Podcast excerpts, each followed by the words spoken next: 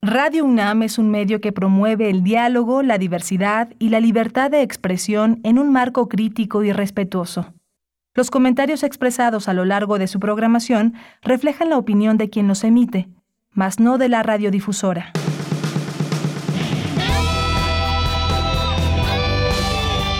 Prisma RU. Relatamos al mundo.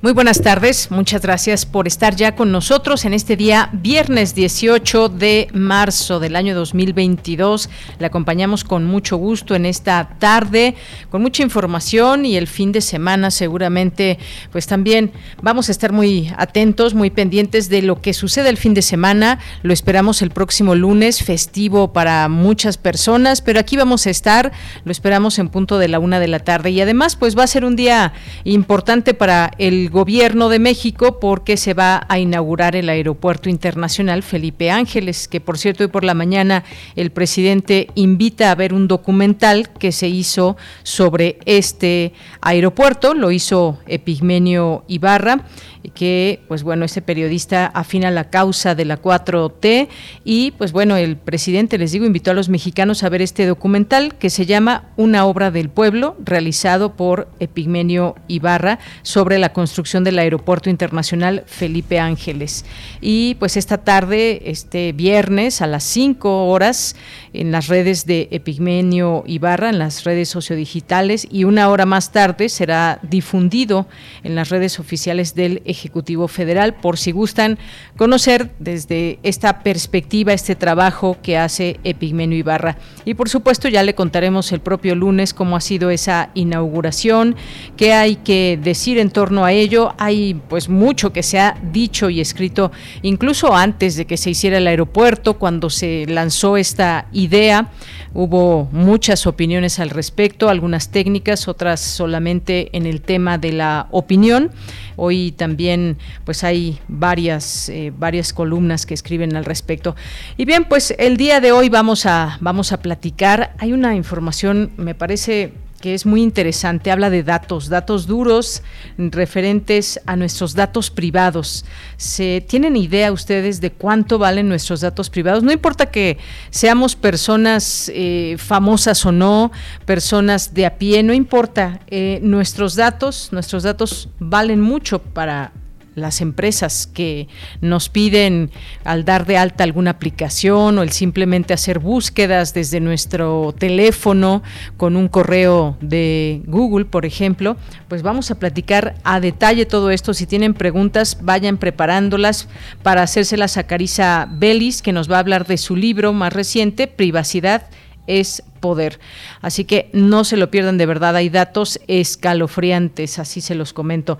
Y vamos a tener después de esta entrevista una invitación que les hacemos al sexto concurso nacional de fotografía de naturaleza que convocan convocan la CONAVIO y la Comisión y, la Comisión Nacional para el, para el Conocimiento y Uso de la Biodiversidad, la CONAVIO y la SEDEMA, que es la Secretaría del Medio Ambiente de la Ciudad de México.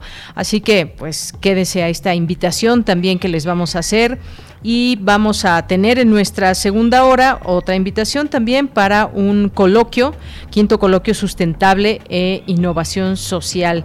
Todavía falta eh, un poco para este coloquio, pero pues les vamos a platicar de qué se trata. Aquí estará con nosotros la doctora Cristian Chávez López. Vamos a tener hoy viernes, viernes de corriente alterna. Justamente nos van a platicar del nuevo aeropuerto internacional Felipe Ángeles y todo el tema del traslado hasta, hasta esta zona, hasta el aeropuerto, cuánto tiempo se va a hacer, por ejemplo, desde la Ciudad de México, de qué parte de la Ciudad de México, cuánto haremos, quienes van a viajar en algún momento a través de este aeropuerto. Así que ellos nos van a platicar también de este tema, Iván Ortiz y Fernando González.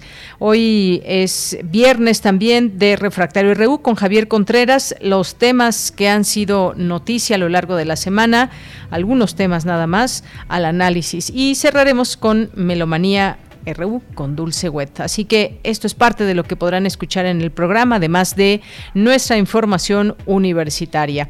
Bien, allá en cabina, mis compañeros Rodrigo Aguilar en la producción, Denis Licea en la asistencia, Arturo González en los controles técnicos y en el micrófono de, Yanira, micrófono de Yanira Morán les saludamos con mucho gusto y lo invitamos a que se quede con nosotros de aquí hasta las 3 de la tarde.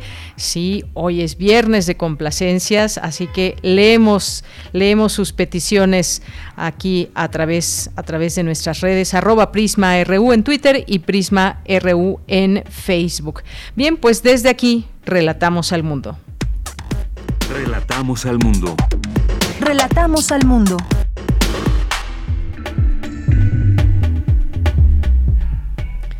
Bien, pues en resumen, en la información universitaria, la igualdad de género debe llegar a la Junta de Gobierno de la UNAM, señaló el rector Enrique Graue durante la inauguración de la ampliación del Museo de la Mujer, que incluyó la develación de la obra La Barca de las Grullas de Leonora Carrington. Concluye la décima segunda edición del FICUNAM. Se exhibieron más de 160 producciones de 43 países. A través de la entrega de la medalla Bernardo Quintana Rioja, la UNAM reconoce a alumnos comprometidos con el futuro de nuestro país. Los tomos 1 y 2 de la serie México antes de ser México abordan el surgimiento y desarrollo de las culturas mesoamericanas.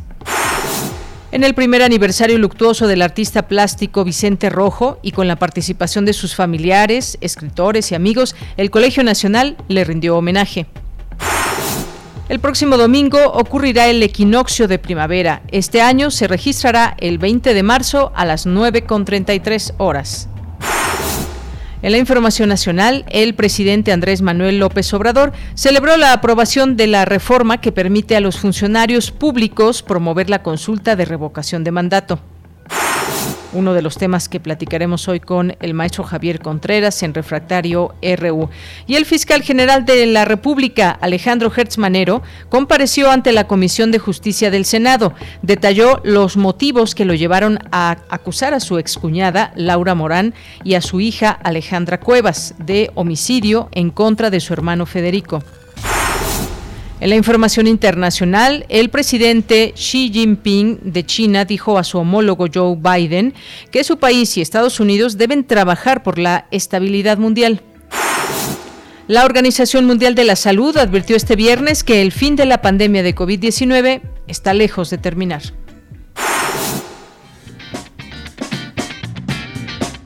Hoy en la UNAM, ¿qué hacer y a dónde ir? Te recomendamos la serie Miocardio, la génesis del sonido, que hoy dedica su emisión a Chancha Vía Circuito de Argentina, con la participación de Pedro Canale, músico, productor, compositor y DJ que fusiona el folclore, la cumbia colombiana y la música electrónica. Conoce esta propuesta sonora latinoamericana y sintoniza hoy las frecuencias universitarias de Radio UNAM por el 96.1 de FM y 860 de AM en punto de las 18.15 horas, con retransmisión el domingo a las 14.30 horas. La serie Vida cotidiana, Sociedad en Movimiento, coproducción de Radio UNAM con la Escuela Nacional de Trabajo Social, te espera hoy con el tema Síndrome de Down e Inclusión a propósito del Día Mundial del Síndrome de Down, que se conmemora el 21 de marzo. Como invitada estará la doctora Laura Susana Acosta Torres, directora de la Escuela Nacional de Estudios Superiores Unidad León de la UNAM. Sintoniza nuestras frecuencias hoy en punto de las 16 horas después del corte informativo.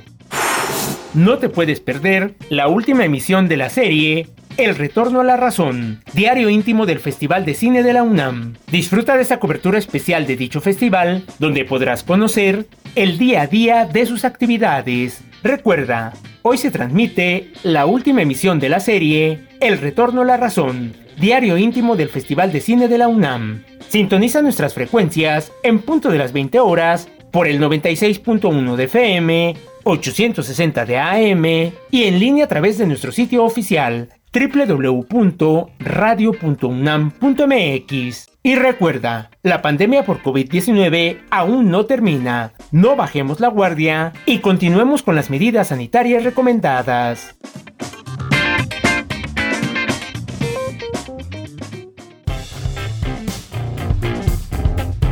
Campus RU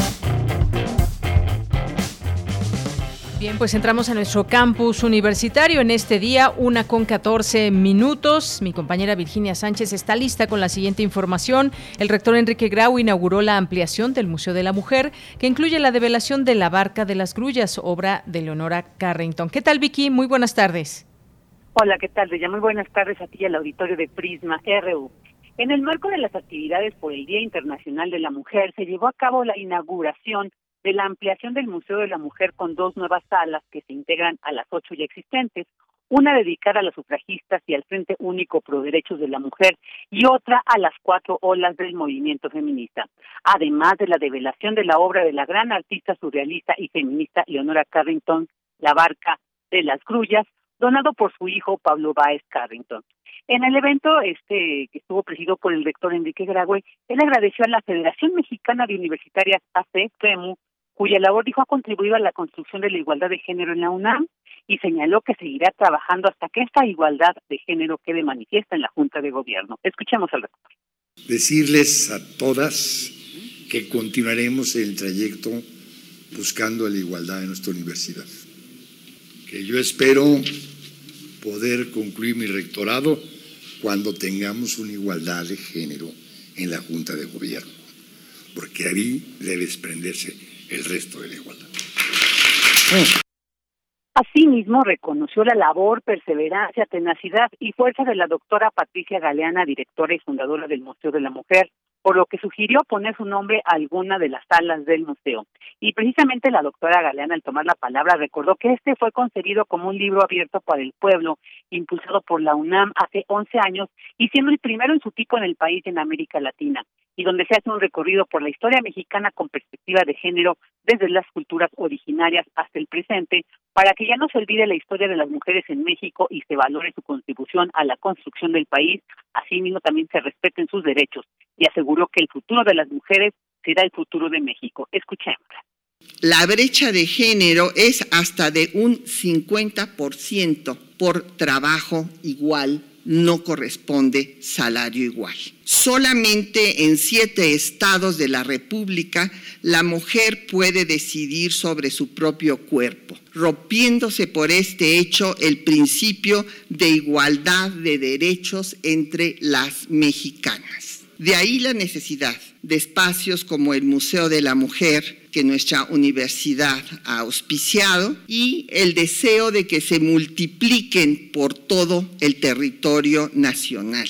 Hay que recordar que un pueblo llega tan lejos como su educación se lo permite. Y la mejor forma de medir el grado de civilización de una sociedad es ver la situación de sus mujeres. El futuro de las mujeres será el futuro de México. Por su parte, la coordinadora para la igualdad de género de la UNAM, Tamara Martínez Ruiz, resaltó que en el Museo de la Mujer se condensan la histórica fuerza femenina y su borramiento del relato fundacional. Escuchémosla. Para mí es un honor participar el día de hoy en este acto, recorrer el Museo de la Mujer, que de alguna forma es sumergirse a la vez en el dolor, pero más en el orgullo de nuestra historia, en cada una de sus alas, en cada una de las imágenes, en cada uno de los objetos y de las palabras que lo pueblan, se condensan al mismo tiempo la fuerza femenina a lo largo de los siglos y con el dolor por su constante borramiento del relato fundacional. Y bueno, pues la invitación para visitar y conocer el Museo de la Mujer disfrutar de sus nuevas salas de actividades. Este se encuentra ubicado en la calle de República de Bolivia número 17 en el centro histórico de la Ciudad de México. De ella, este es el reporte. Vicky, muchas gracias y muy buenas tardes. Buenas tardes. Bueno, y de ahí nos vamos con la siguiente información de Cindy Pérez Ramírez. Presentan en el Centro de Estudios en Ciencias de la Comunicación de la Facultad de Ciencias Políticas y Sociales la serie de libros México antes de ser México de Patricio Monero. Cuéntanos, Cindy, muy buenas tardes. ¿Qué tal, Deyanira? Muy buenas tardes a ti y a todas las personas que están escuchando Prisma RU. ¿Cómo y cuándo se pobló el continente americano? quiénes eran y cómo vivían nuestros paisanos más antiguos. ¿Qué carambas es Mesoamérica? ¿La cultura olmeca fue la cultura madre de Mesoamérica o eso es pura madre? ¿Eran africanos los olmecas? Esta y otras respuestas, estas preguntas son respondidas en estos tomos de México antes de ser México, que además de muchos monitos e ilustraciones, contiene información confiable y actualizada sobre los orígenes de los diversos pueblos que florecieron y se desarrollaron en Mesoamérica. Escuchemos a Patricio Monero, quien en esta eh, en esta presentación señaló que tuvo que recurrir al historiador Alfredo López Austin para estudiar estos temas he honrado o he, hecho mi mejor esfuerzo para honrar la tradición de Ríos, que es tratar de explicar algo muy complejo de una forma sencilla, ¿no? Con dibujos, con caricaturas, con muchas ilustraciones, porque está profusamente ilustrado también con dibujos, con fotos, con grabados de la iconografía de cada una de las culturas en cada uno de los periodos, ¿no?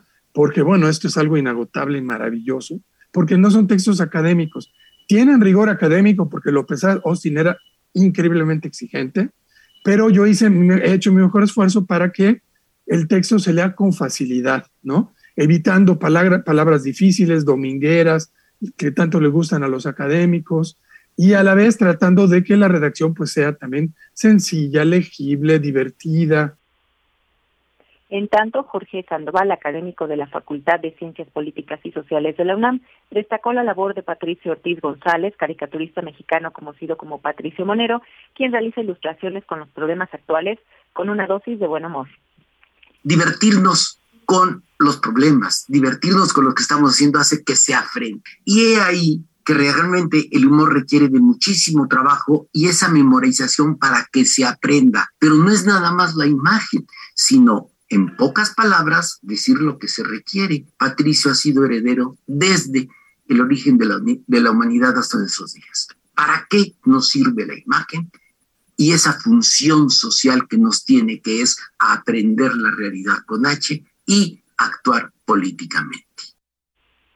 De Yanira les dejamos a nuestros radioescuchas esta recomendación para que se enteren de esa parte de nuestra historia y de nuestras culturas, México antes de ser México, de Patricio Monero. Esta es la información. Muchas gracias, gracias Cindy, gracias por esta recomendación. Nos vamos ahora con Dulce García. Se lleva a cabo la entrega de la medalla Ingeniero Bernardo Quintana Arrioja 2020-2021. Cuéntanos, Dulce, muy buenas tardes. Así es, Deyanira, muy buenas tardes a ti en el auditorio. Deyanira, la UNAM llevó a cabo la entrega de la presea Ingeniero Bernardo Quintana Arrioja 2020-2021, que reconoce el esfuerzo, constancia, altruismo y solidaridad de alumnos del bachillerato de la UNAM. Durante este acto, de Yanira, el rector Enrique Graue afirmó que nuestra casa de estudios forma ciudadanías comprometidas con la sociedad. Vamos a escuchar. Este premio reconoce el esfuerzo, la constancia, el altruismo y la solidaridad de nuestros bachilleres.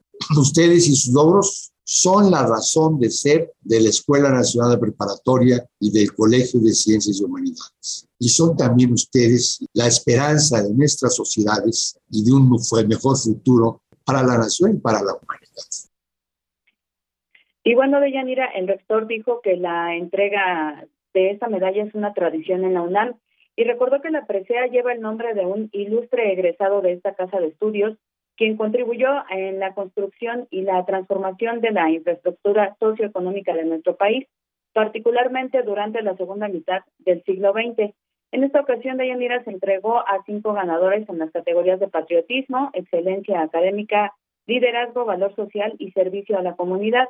Otros siete jóvenes fueron acreedores de menciones honoríficas y se reconoció también a los 193 estudiantes que participaron en la convocatoria. Ahí también estuvo presente de Yanira el presidente del Consejo de Administración de Ingenieros Civiles Asociados, Bernardo Quintana Isaac, de quien destacó que la actitud de los galardonados hacia la vida es su sincero deseo de progresar y su optimismo hacia el futuro. Vamos a escuchar. Contribuir, aunque sea poco, pero contribuir a que la juventud mexicana siga teniendo objetivos, siga teniendo aspiraciones, siga teniendo optimismo y sobre todo cariño por su país. Deyanira, los ganadores de esta presea fueron Carlos Elisha Candanosa, María Isabel Beltrán, Emilia Becerril Fernández, Mauricio Alberto Gutiérrez y César Yarén Moreno. Esta es la información de Yanira. Dulce, muchísimas gracias y buenas tardes. Gracias a ti, muy buenas tardes. Hasta luego. Y nos vamos ahora con Cristina Godínez, escritores, artistas, familiares y amigos rinden homenaje a Vicente Rojo. Buenas tardes, Deyanira. Un saludo para ti y para el auditorio de Prisma RU. A un año de la partida física del maestro Vicente Rojo, el Colegio Nacional organizó una ceremonia in memoriam. El escritor Juan Villoro expresó que una de las improntas de Vicente Rojo fue la de su labor editorial. A través de la editorial Era, la R de Era representaba a Rojo, la E a Espresate y la A a Sorín, y esa editorial fue esencial para dar a conocer a muchos autores. Fue una editorial que se vinculó desde muy pronto con autores latinoamericanos que vivían en México, como Gabriel García Márquez, y con quien trabó una extraordinaria amistad. Y una de las portadas más conocidas en el campo del idioma es, por supuesto, la que hizo Vicente Rojo para Cien años de soledad. Vicente Quirarte, investigador de la UNAM, dio lectura al poema Un día en la vida de Vicente Rojo. Ser niño de nuevo. Para ello es preciso hacer varias veces el camino, sumergirse enteramente en ese país llamado la memoria y regresar al mundo. Mostrar a los otros el asombro nacido del encuentro con el que ayer fuimos y que nosotros late. Solo el silencio nos enseña a saber plenamente y parar al universo, serenarlo, pasión por armonía que vence al fin el caos que nos circunda. Por eso las escuadras, herramientas concebidas para alejar al monstruo e impedir que sus voces nos confundan. Encaminar los pasos hacia esa locura de los santos. Vicente Rojo camina, respira, baila, y el mundo camina, respira y danza de otro modo. Sus sueños están sobre papel, en la cubierta del libro que invita y taja el aliento, en la piedra que guarda la savia de los árboles, en los nudos marineros que su fervor ata y desata, en la palabra negra y roja de los antiguos, esos que siempre saben decirnos cosas nuevas, en los tubos usados de pintura, en soldados de plomo gastados por el tiempo, en barcos de papel actores de una armada dos veces invencible. Todo eso forma el retrato del artista, en comunión con las cosas de este mundo que hace orgullosamente nuestras. Rafael Barajas, el Fisgón, recordó que en su discurso de ingreso a el Colegio Nacional, el artista dijo que lo único en que se consideraba maestro era en amar a México. Y este era cierto, es decir, Vicente Rojo amaba muchísimo a México, pero lo que no era cierto es que era de lo único en lo que era maestro, era maestro en muchísimos terrenos. Yo sí creo que México era uno antes de Vicente Rojo y fue otro después de Vicente Rojo. Fue un innovador en muchos terrenos, hizo aportaciones muy importantes en diversos terrenos. Sin lugar a dudas fue una de las de los pinceles, de las voces más importantes de la generación de la ruptura que le dio un giro a las artes plásticas mexicanas, fue sin lugar a dudas el inventor, el gran impulsor del diseño moderno en México. Al término del homenaje fue develado el retrato de Vicente Rojo, obra del pintor Saúl Villa. De Yanira, este es mi reporte. Buenas tardes. Gracias, Cristina Godínez. Muy buenas tardes. Porque tu opinión es importante, síguenos en nuestras redes sociales, en Facebook como Prisma RU y en Twitter como arroba PrismaRU. Relatamos al mundo. Relatamos al mundo. Bien, continuamos. Es la una de la tarde con 27 minutos.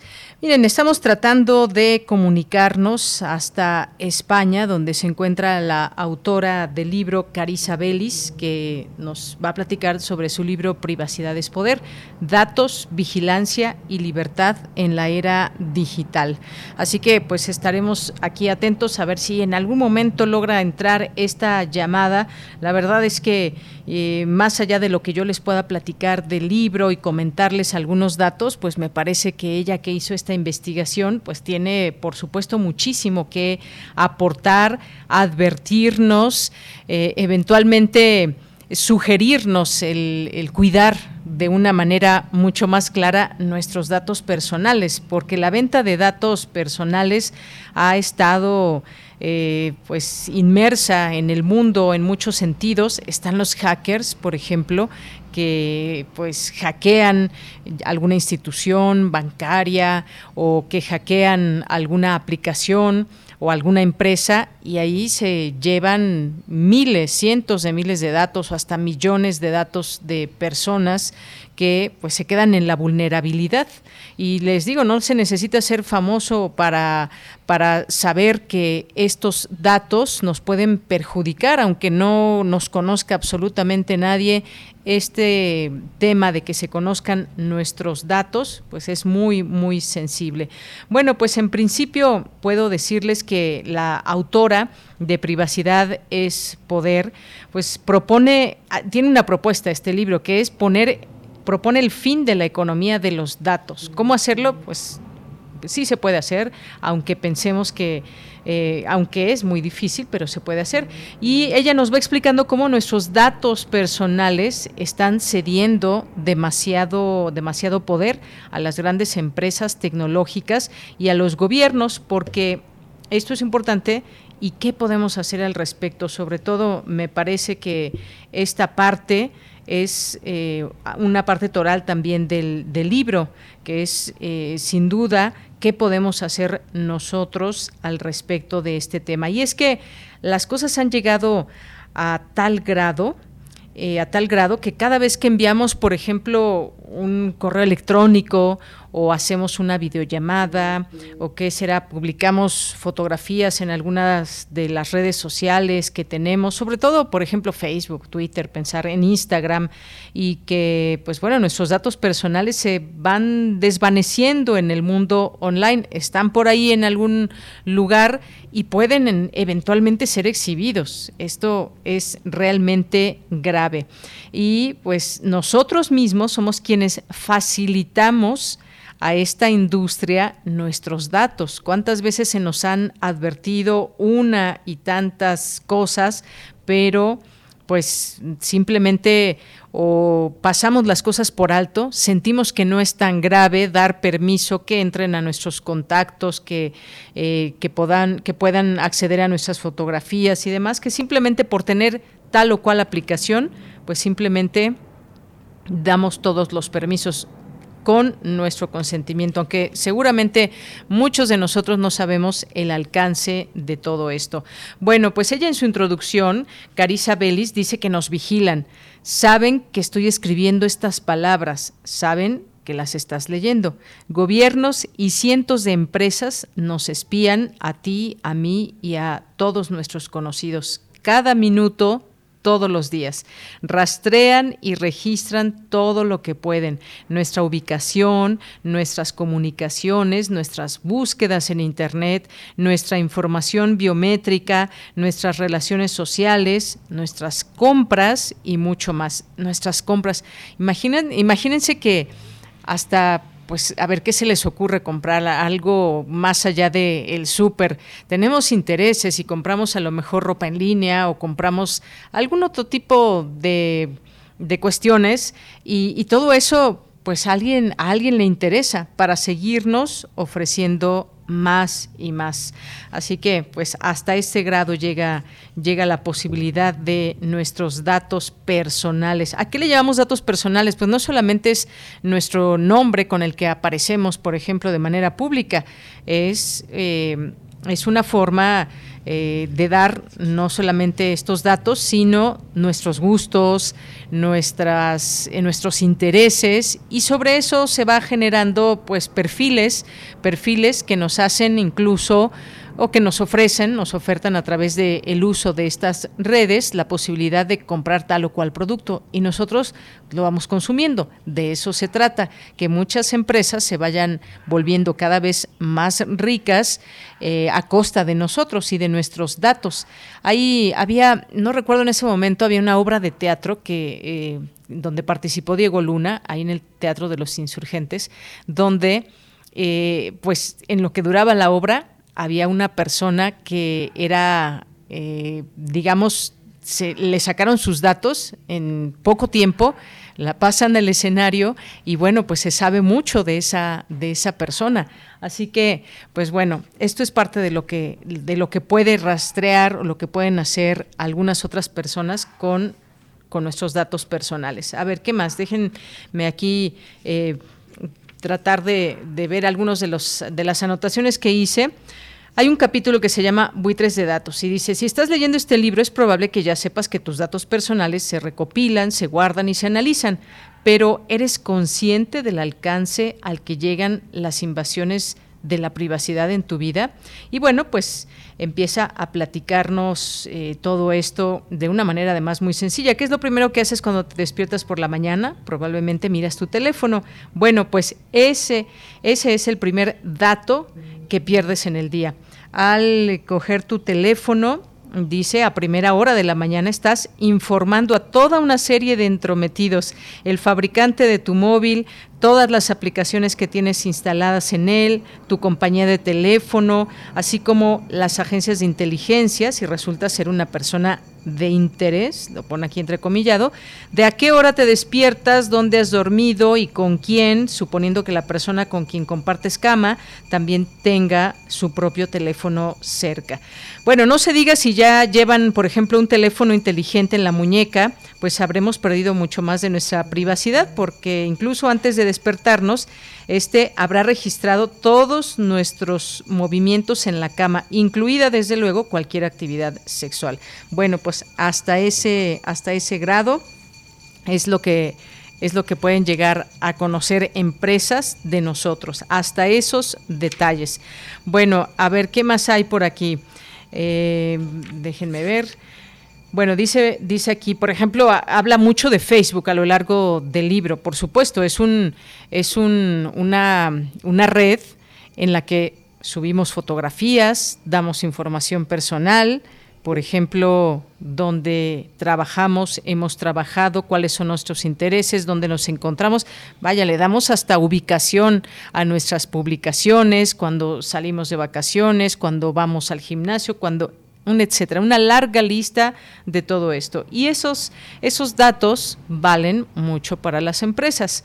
Y pues en algún momento, a ver, no quiero decir que todos esos datos puedan ser revelados, a, otras personas que no son de nuestro interés. Nosotros los publicamos y ya sea, hay personas que tienen miles de seguidores o tienen miles de amigos, entre comillas, en Facebook.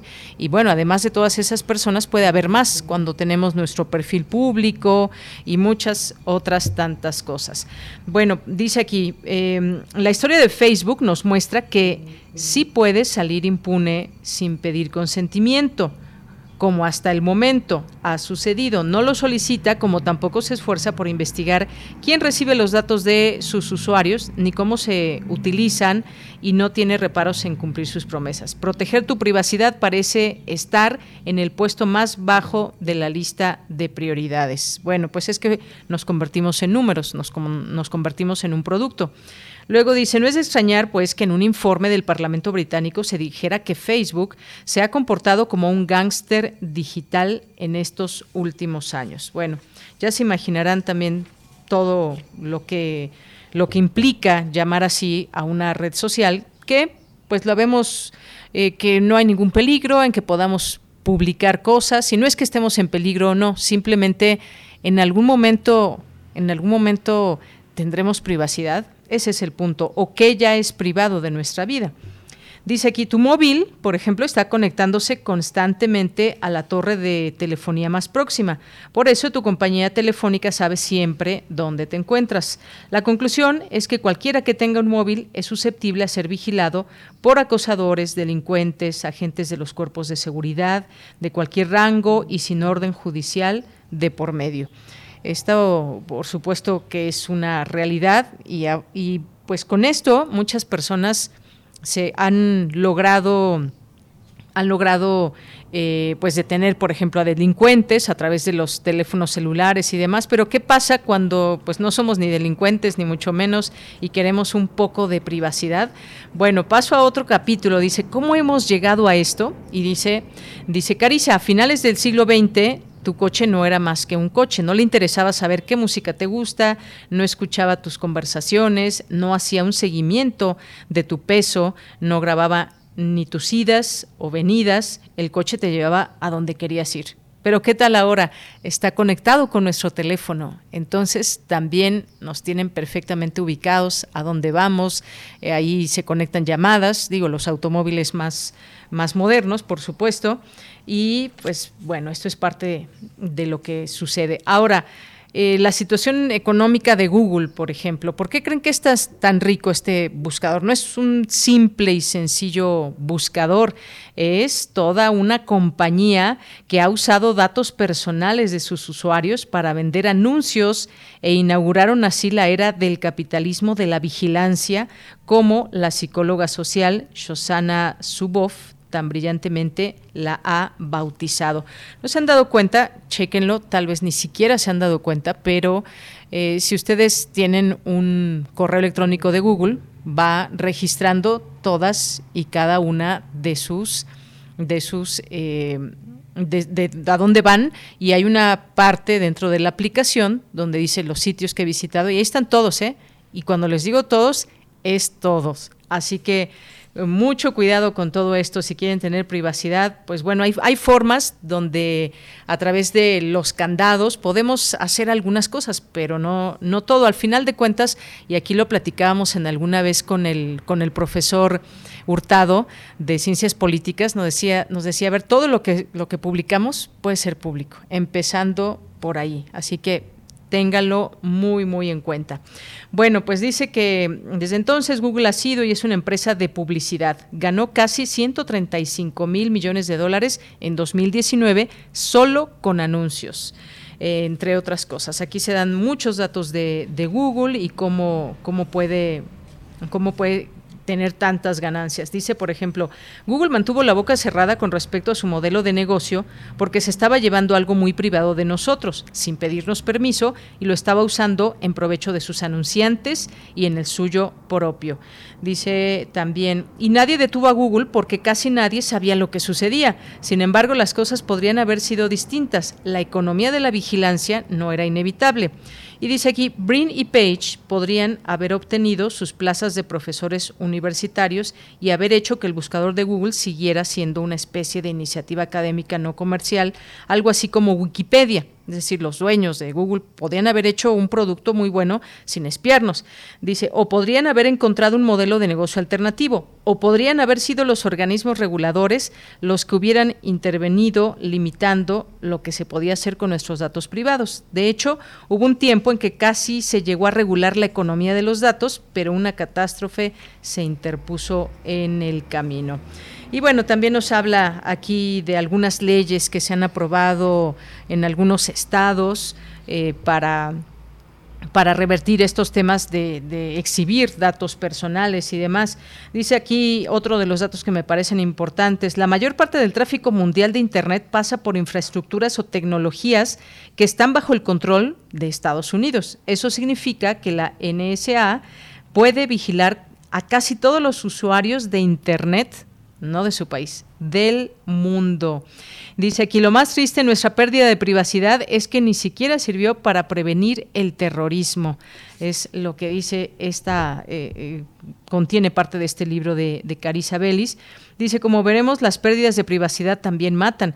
En las décadas, eh, en, en las dos décadas de su existencia, la vigilancia masiva no parece haber evitado el terrorismo, pero sí ha sido muy eficaz despojándonos a todos los usuarios de Internet de su derecho a la privacidad.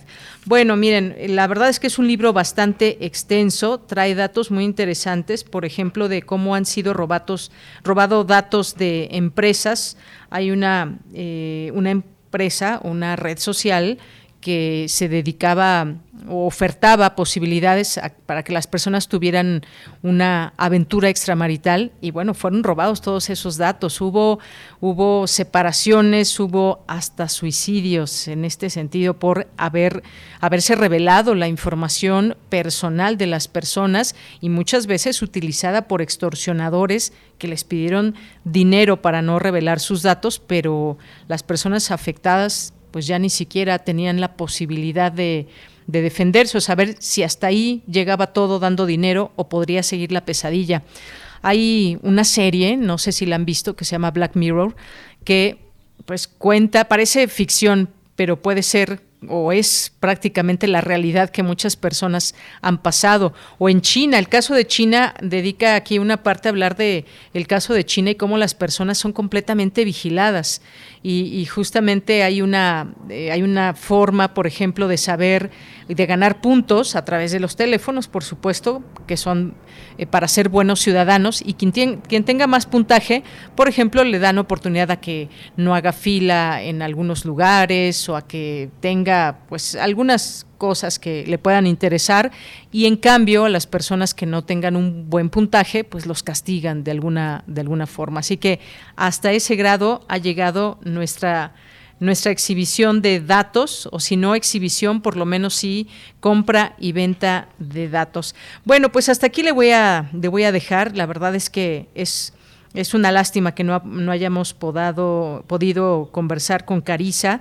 Miren, antes de despedirnos también está este caso de Grinder, que es una app de citas que está orientada al público homosexual y que almacena datos eh, extraordinariamente delicados que incluyen conversaciones eróticas, fotos y videos eh, de desnudos, ubicaciones en tiempo real, direcciones de correo electrónico y hasta resultados de las pruebas de VIH. Todo esto lo va almacenando esta aplicación. Si viviéramos en un mundo en el que la privacidad fuera algo que se toma en serio, una aplicación así estaría obligadísima a ofrecer garantías de ciberseguridad y privacidad a prueba de fuego. Así que pues bueno, esta es una de las aplicaciones. Hay otras, ¿no? Ahí está Tinder, están otras aplicaciones donde también pues tenemos que, dar datos personales. Es un es todo un negocio también eh, este tema de las aplicaciones. O si bajas la aplicación y le das un like, gratis te llevas tal cosa y pues bueno, en realidad no es que sea gratis, nos hacen pensar eso, pero el recopilar nuestros datos le genera ganancias a muchas empresas que tienen la infraestructura, tienen a su cargo la posibilidad de tener bases de datos eh, de millones y millones de personas en este sentido. Bueno, pues eh, hasta aquí le dejamos. Ojalá en otro momento podamos platicar con Carisa Belis y espero no haberlos aburrido mucho, pero son datos que debemos de saber. Realmente les, les recomiendo este libro, Privacidad es Poder, para que se den cuenta eh, de lo que son capaces las empresas, pero también de qué podemos hacer, porque viene una propuesta específica también en este libro para tratar, por lo menos, de escaparnos un poco de toda esta eh, visibilidad e invasión a nuestra privacidad. Continuamos. Porque tu opinión es importante, síguenos en nuestras redes sociales, en Facebook como Prisma RU y en Twitter como arroba PrismaRU. Tu opinión es muy importante. Escríbenos al correo electrónico prisma.radiounam@gmail.com. Bien, es la una de la tarde con 47 minutos. Vamos a platicar con Sabdiel Peralta, que es fotógrafo de naturaleza y es parte del equipo de la Dirección de Comunicación de este sexto concurso nacional de fotografía de naturaleza. ¿Qué tal, Sabdiel Peralta? Muy buenas tardes. Hola, buenas tardes. Muchas gracias por la invitación. Pues gracias a ti por estar aquí con nosotros y quién mejor que tú nos invites y nos platiques de qué se trata este concurso. Sí, pues mira, queremos queremos invitar a todos tus, tus radioescuchas a que participen en este sexto concurso de fotografía de naturaleza Mosaico Natura. Ya, ya es el sexto el sexto concurso que, que tenemos porque los los anteriores nos ha ido muy bien, de verdad. La calidad y el nivel de fotografías que han llegado ha sido impresionante. Es un concurso de fotografía de naturaleza. Eh, participar aficionados o profesionales de la fotografía, mexicanos y extranjeros que radiquen en México, con fotografías que sean de especies mexicanas o ecosistemas mexicanos. Muy bien. Y bueno, pues este concurso todavía está abierto, este concurso nacional de fotografía. Solamente quiero decir que convoca la Comisión Nacional para el Conocimiento y Uso de la Biodiversidad y la Secretaría de Medio Ambiente de la Ciudad de México. Estamos todavía a tiempo, ¿verdad, Sabdiel? Así es. El, el registro termina el próximo 30 de abril a las 11 de la noche. Entonces, les recomiendo que que traten de subir sus fotografías desde ahorita, porque normalmente siempre se esperan hasta el final y ya los últimos días se satura saturan la página porque todo el mundo está queriéndola subir al, al, al final. Entonces, échense un clavado. Todas las bases, toda la información del concurso está en el sitio web que es www.mosaiconatura.net y bueno, ahí van a ver todas las categorías, ¿no? Hay categorías increíbles como eh, fotografía aérea, eh, fotografía subacuática, ¿no? La calidad que tienen ahorita los fotógrafos subacuáticos es impresionante. Y también hay un, una categoría este, que, es súper buena, que es de cine minuto, eh, para las personas que, que se les da más el, el video, pues pueden pueden eh, subir subir videos que que cuenten historias acerca de la naturaleza, su uso, su conservación o puede llegar a ser un video incluso hasta el deterioro de, de algunos muy bien, Sabdiel, pues eh, muchas gracias por esa invitación. Ya más o menos nos has dado algunas ideas, algunos tips. Eh, en esta convocatoria que, pues bueno, ya la pueden consultar a través de la página de, Conavio, ¿estamos hablando de alguna edad en particular o hay eh, distintas categorías? Hay dos categorías, que es la de adultos, que pues, es de 18 en, en adelante, y también está la categoría de jóvenes, que son hasta jóvenes hasta 17 años. Entonces ellos pueden participar con hasta tres fotografías por tema, ¿no? En cada una de las, las categorías pueden ellos participar y bueno, los invitamos a que visiten el sitio información. Está la información acerca de pues ya los parámetros de las fotografías, los premios, incluso pueden llegar a ver ahí las exposiciones de los ganadores de, de los años pasados. Muy bien. Entonces, esto, este concurso de fotografía de naturaleza, y cuando decimos naturaleza, ah, bueno, nos habías dicho que pueden ser desde fotografías aéreas o directamente eh, tomar algo que nos llame la atención, eh, también subacuática, por ejemplo. Eh, ¿Qué otras, hablándonos, por ejemplo, de todas las fotografías que tú has podido ver, qué más de la naturaleza para que quienes nos están escuchando y digan, bueno, a mí me gusta la fotografía, me gustaría participar con, con alguna, alguna foto. Específicamente, eh, ¿qué podemos decir? ¿Tiene que ser, por ejemplo, un paisaje o puede ser un elemento de la naturaleza? ¿Qué puede ser? Mira, eh, eh, como, como te comentaba, hay distintas categorías, ¿no? Está, por ejemplo, pequeños gigantes, fotografía macro, no sé si han visto de repente estas fotografías de insectos que tienen un acercamiento que se ven a detalle increíbles. Esta es la de fauna, que incluye animales nativos de México, y, y, pueden que ser en vida libre, en vida, silvestre. También está la categoría de plantas y hongos, naturaleza y ser humano. Esta, esta categoría está bien padre porque justo llegan fotografías que, que resaltan mucho la, la relación que hay entre el ser humano y la naturaleza. Es ser como eh, de repente hay, por ejemplo, eh, la interacción que hay entre las personas, los, productores de miel, las abejas meliponas, hay fotografías súper bonitas. Y bueno, también están estas de paisajes, eh, o ahora, ¿no? Que están muy de moda los drones y, que hay fotografías que a veces no podíamos tomar, más que en un helicóptero que era carísimo.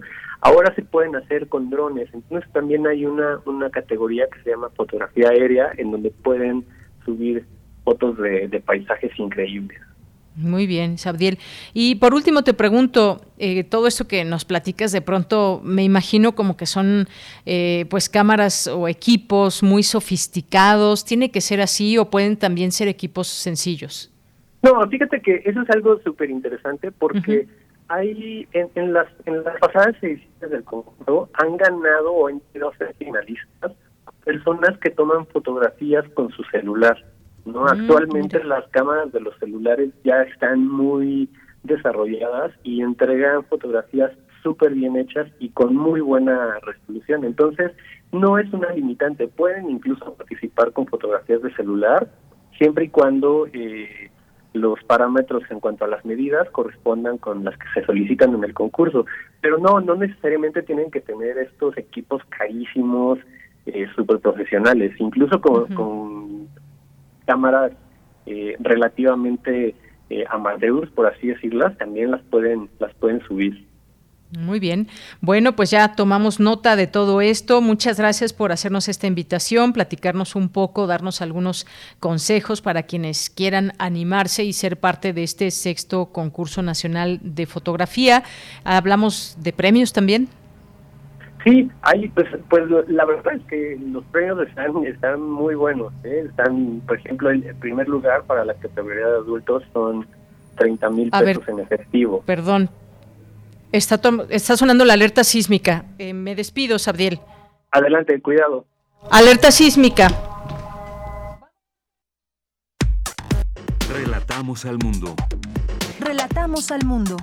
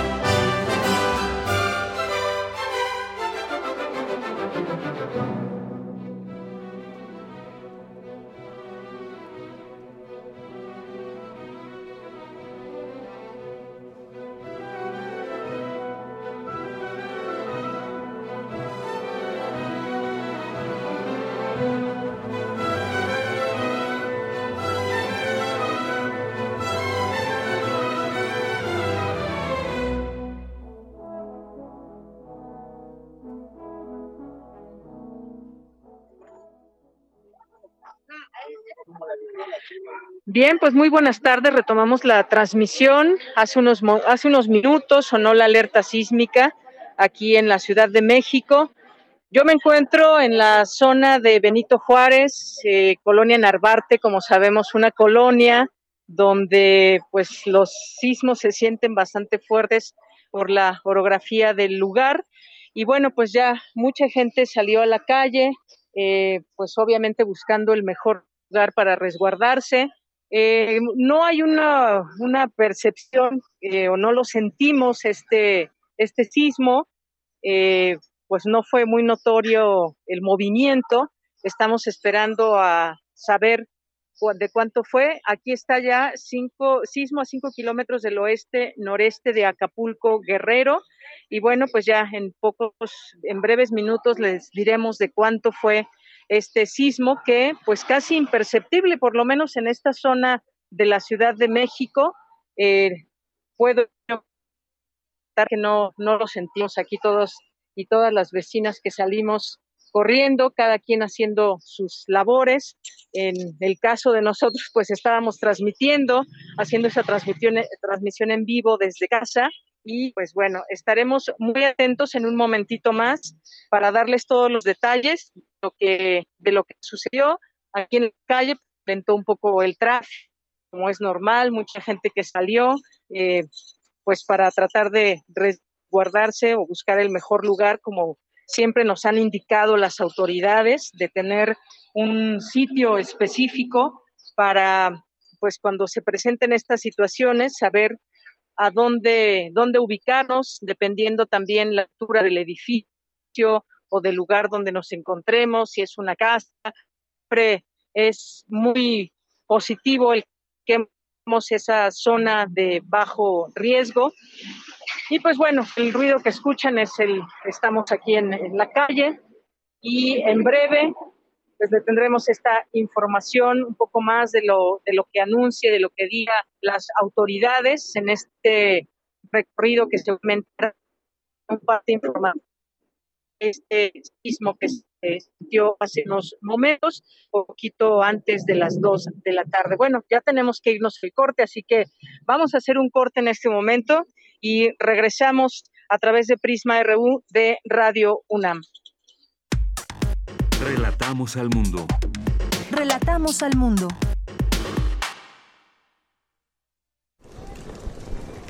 Hola Juan. Hola Oscar. ¿Ya te has dado cuenta que llevamos mucho tiempo juntándonos en esta transmisión? Y ahora nos juntamos para hacer este promocional de nuestro propio programa. Sí, hombre, en esta ocasión no es así un encuentro casual.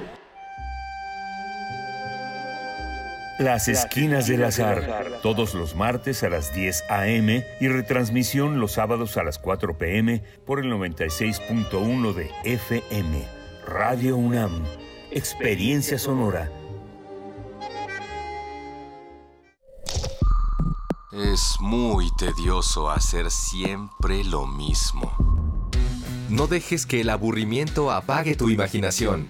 Escucha Escaparate 961 con los eventos culturales del momento. Viernes a las 15:15 horas por Radio UNAM. Entretenimiento y cultura. Radio UNAM. Experiencia sonora. Este 10 de abril participaremos en el ejercicio de revocación de mandato. Y para que cuentes con más información para emitir tu opinión, mi organizará foros nacionales de discusión ¿Y dónde podré ver estos foros? A través de INTV en los meses de marzo y abril. Consulta los detalles en INE.mx. El ejercicio de revocación de mandato va y va muy bien. Este 10 de abril participa y celebremos nuestra democracia. ¿Mi INE? Nos une. Los alimentos naturales ya se vieron ganadores. Los del Atlético Chatarra son pura mala vibra. Este partido se pone chatarra. Intentan doblar a los del Club del Antojo a fuerza de ingredientes malignos. Los alimentos saludables son nuestros héroes salvadores. Recuerda revisar el etiquetado, haz ejercicio todos los días y disfruta de gran salud. Come como nosotras y ponte saludable. Pura vitamina. Leer transforma, enriquece, educa pero sobre todo, da libertad. 43 Feria Internacional del Libro del Palacio de Minería, un clásico de la Ciudad de México. En formato virtual. Encuéntranos en redes sociales como arroba filminería, del 24 de marzo al 3 de abril de 2022. Te esperamos a partir de las 11 horas. Invita a la UNAM a través de su Facultad de Ingeniería. La feria del libro más antigua del país. Recuerda, más libros, más libres. www.filminería.unam.mx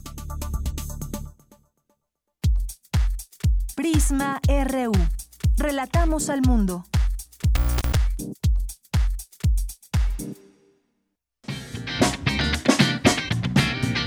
Mañana en la UNAM, ¿qué hacer y a dónde ir? Tres dioses bajan a la Tierra para comprobar si aún existe al menos un alma buena en el mundo. Llegan a la ciudad china de Sichuan y solo encuentran a una persona que quiere recibirlos, la prostituta Shente. Agradecidos, los dioses le dejan dos cosas, dinero para montar un negocio y la misión de seguir siendo buena. Pero Shente no puede lograr que su negocio prospere y al mismo tiempo seguir haciendo el bien. La única solución que encuentra es convertirse en dos personas, la buena y la astuta y cruel. Esta es la premisa del radiodrama La honesta persona de Sichuan bajo la dirección y presentación de Luis de Tavira, con las actuaciones de Rosa María Bianchi, Judith Arciniega, Héctor Beacón, Roberto Cárdenas, Lauro Antonio López, David Ostrowski y María Teresa Rábago, entre otras actrices y actores. No te pierdas esta producción original de Radio UNAM y sintoniza mañana sábado 19 de marzo, en punto de las 20 horas, nuestras frecuencias.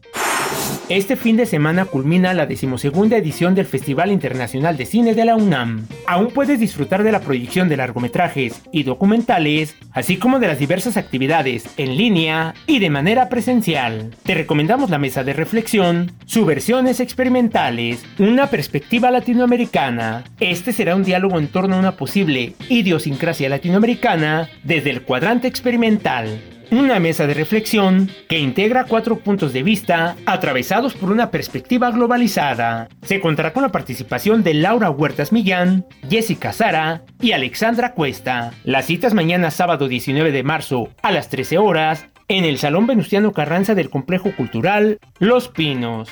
La entrada es libre y el aforo limitado. Como parte del ciclo De la mano con Totoro, organizado por la Casa del Lago, Juan José Arreola y la Filmoteca de la UNAM, se proyectará la cinta animada Poño y el secreto de la sirenita, del director japonés Hayao Miyazaki. Poño es una pequeña pez roja que anhela convertirse en humana, pero esto podría provocar el desequilibrio de los mares. Para evitar la destrucción del planeta, su padre, Fujimoto, tratará de convencerla de renunciar a su deseo. Disfruta de esta función especial de cine al aire libre que se llevará a cabo mañana sábado 19 de marzo en punto de las 18.30 horas en la explanada principal de la Casa del Lago Juan José Arreola. La entrega de acceso será a partir de las 16.30 horas en la puerta principal de dicho recinto cultural universitario. La entrada es gratuita y el aforo limitado. Es obligatorio el uso correcto del cubrebocas sobre nariz y boca. Para Prisma RU, Daniel Olivares Aranda.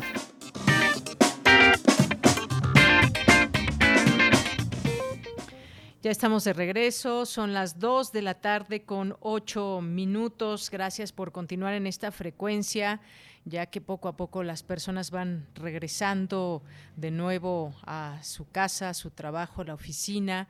La verdad es que siempre nos queda mucho el nervio y, y el susto de otros eventos que quienes como citadinos y en otros lugares también del país hemos sentido esta alerta que se activó hace unos, unos momentos apenas y que pues justo cuando estábamos en una entrevista, ahí cortamos abruptamente, alerta sísmica y pues bueno, siempre hay que salir con mucho orden y con la rapidez que sea posible, pues se está dando una magnitud de 4.8 eh, a 6 kilómetros del suroeste de Acapulco, Guerrero, 4.8.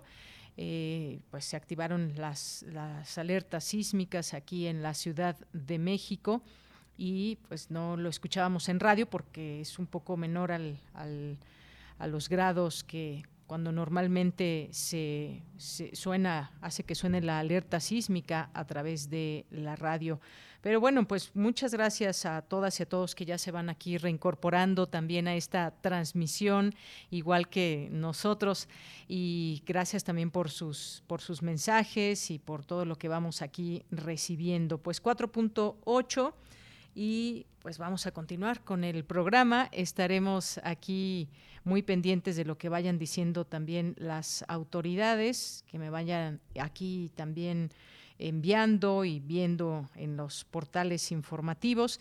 La jefa de gobierno dijo que se activaron todos los protocolos y fue imperceptible en la Ciudad de México. Pues sí, lo que les decía hace un momento en la calle, eh, prácticamente no se sintió, no, no sentimos algún movimiento telúrico. Eh, que se haya sentido tras sonar la alerta sísmica. Bueno, pues ahí está lo que dice la jefa de gobierno, que se activaron los protocolos aquí en la Ciudad de México. Gracias a todas y todos ustedes que nos están escribiendo. Nos escribe Analí Arias, nos dice, claro, el gran hermano nos vigila, excelente libro.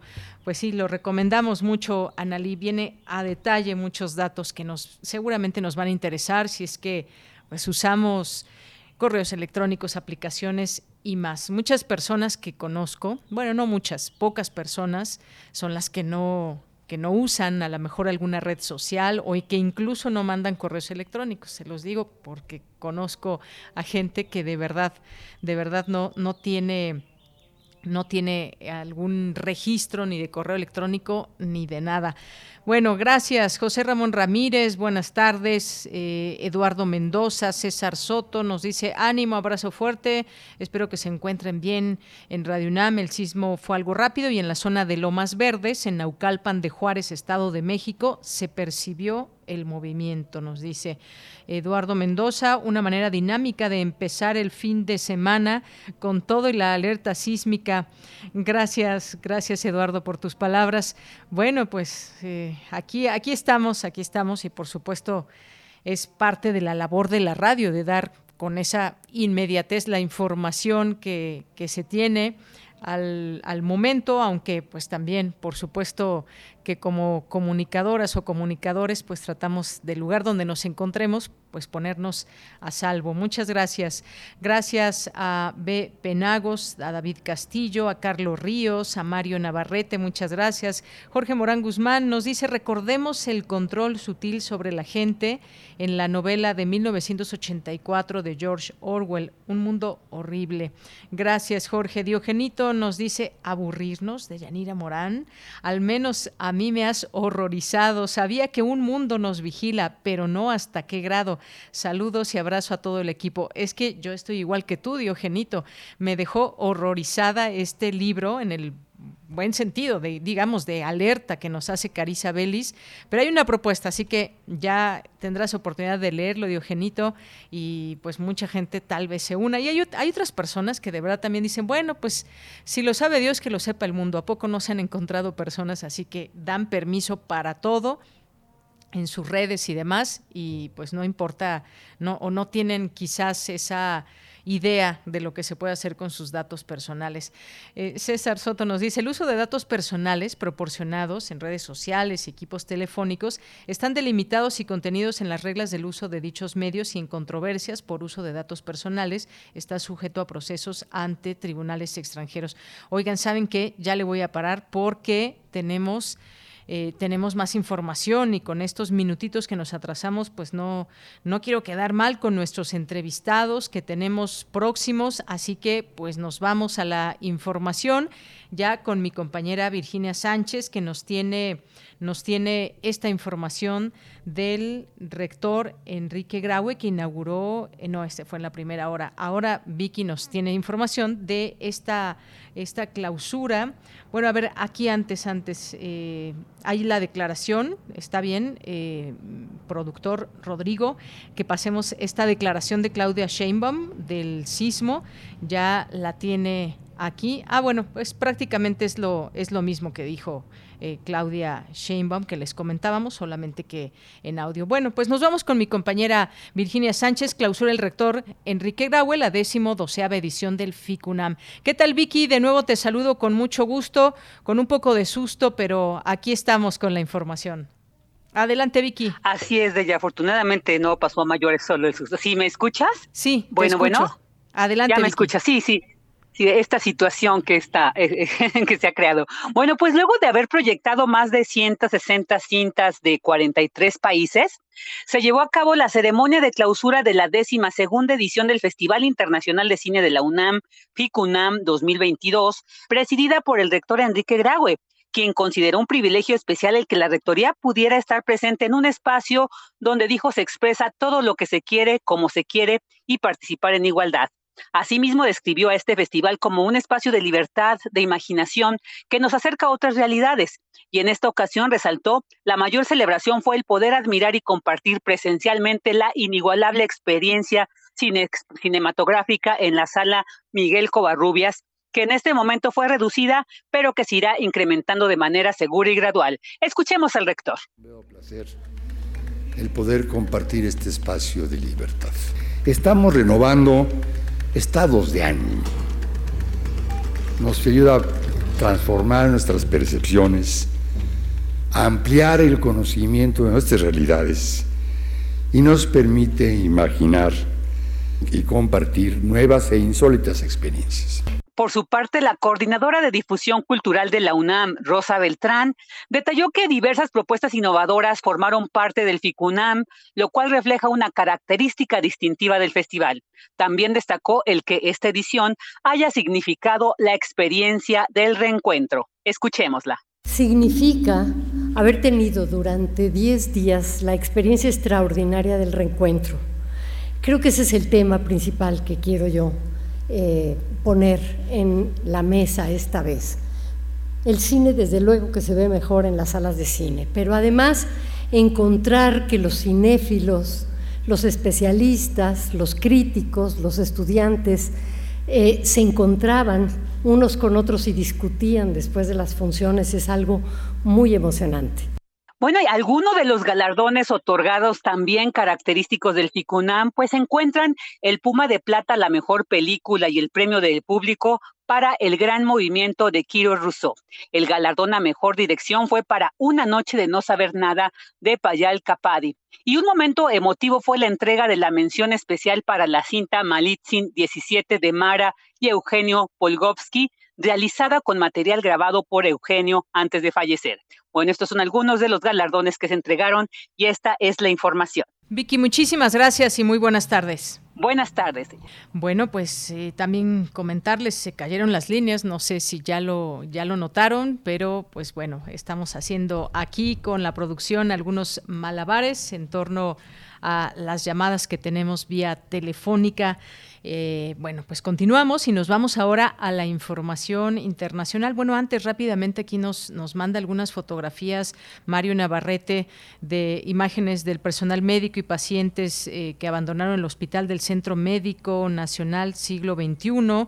También nos manda fotografía del Archivo General de la UNAM y nos dice que por Tlalpan todo bien. Muchísimas gracias. Gracias y nos vamos a la información internacional a través de Radio Francia.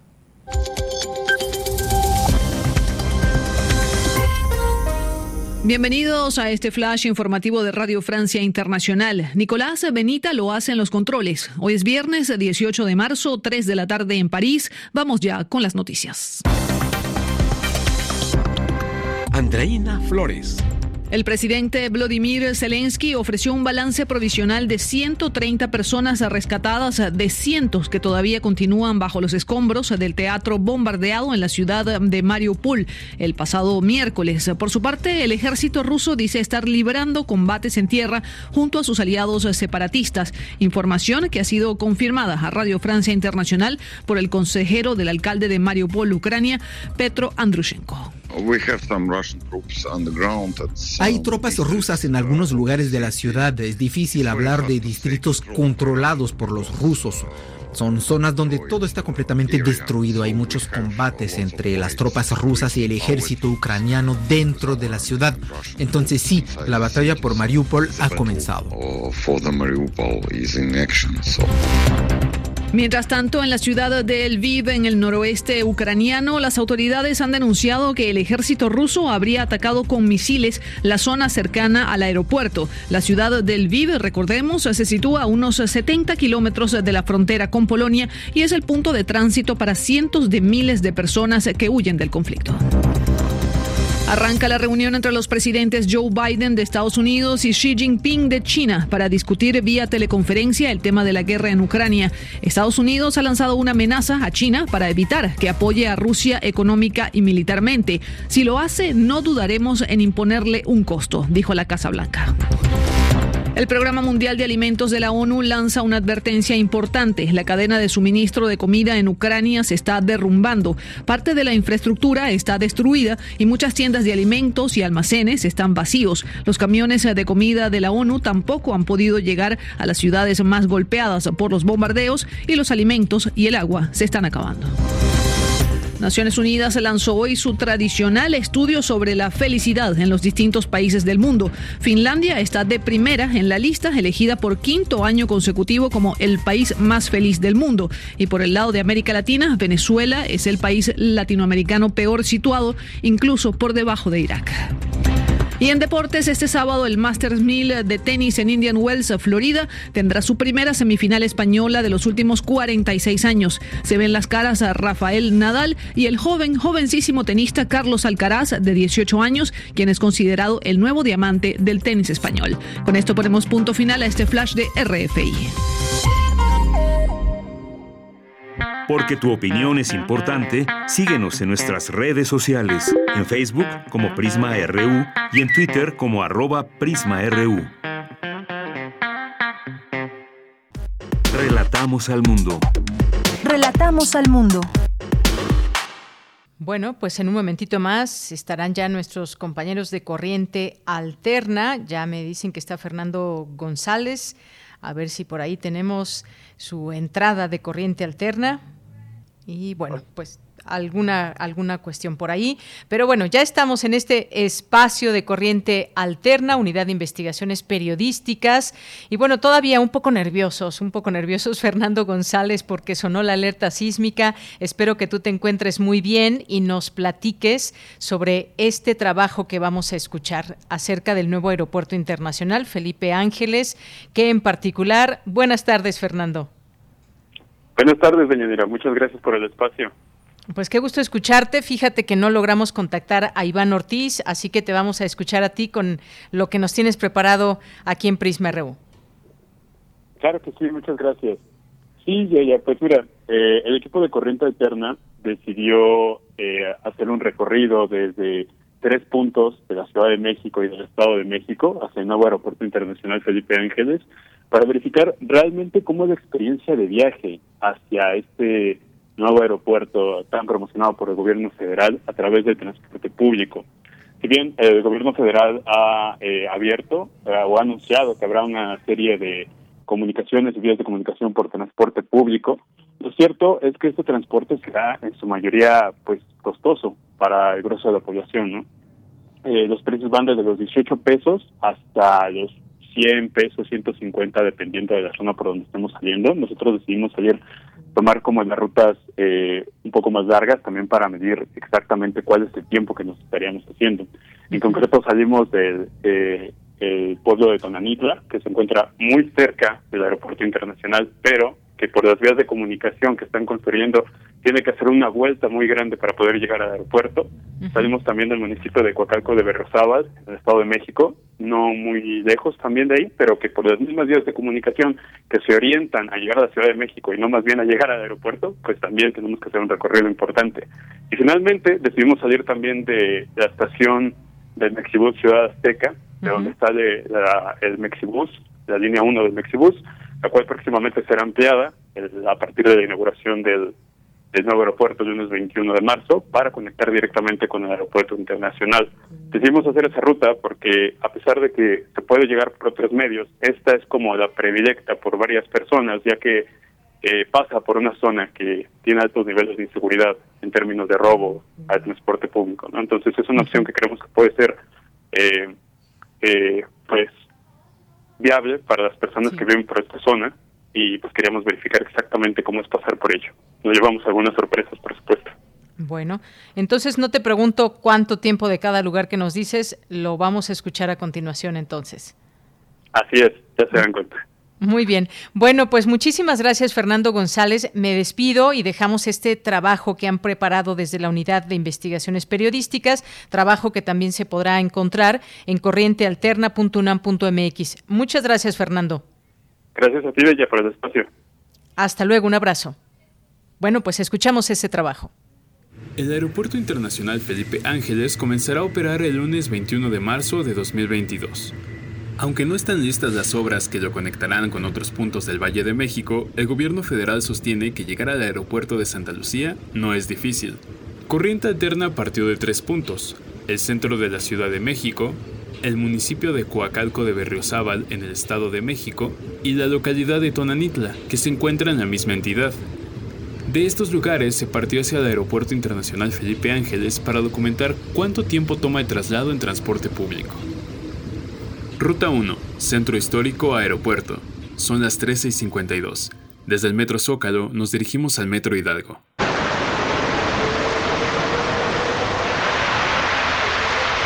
Para dirigirnos al nuevo Aeropuerto Internacional Felipe Ángeles desde el centro de la Ciudad de México, entramos por Metro Guerrero y nos dirigimos hacia Ciudad Azteca para tomar el Mexibus.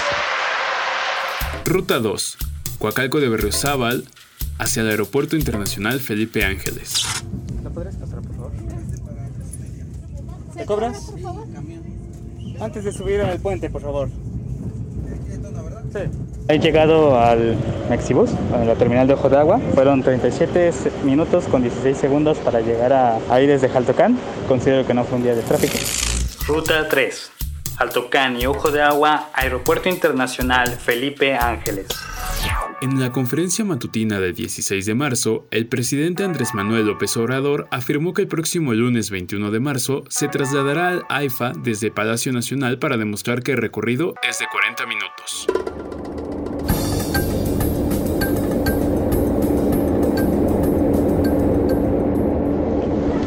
Llegamos a Ciudad Azteca.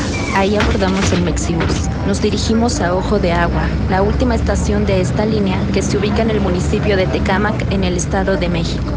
Hasta ahora, la estación más cercana al aeropuerto de Santa Lucía. Este transporte representa una opción, entre comillas, más segura y rápida para atravesar esta ruta, una de las más inseguras del Estado de México por los asaltos que se registran al transporte público. 1457. Llegada a Ciudad Azteca. Aquí está lloviendo un poco. La tarjeta para el Mexibus cuesta 19 pesos. Pero en la terminal de Ciudad Azteca no han puesto las máquinas desde las cuales se puede comprar las tarjetas. Así que personal del Mexibus y un policía cobran a los usuarios para que les den acceso. La otra opción es que le pagues los 9 pesos de pasaje a otra usuaria que sí cuente con tarjeta.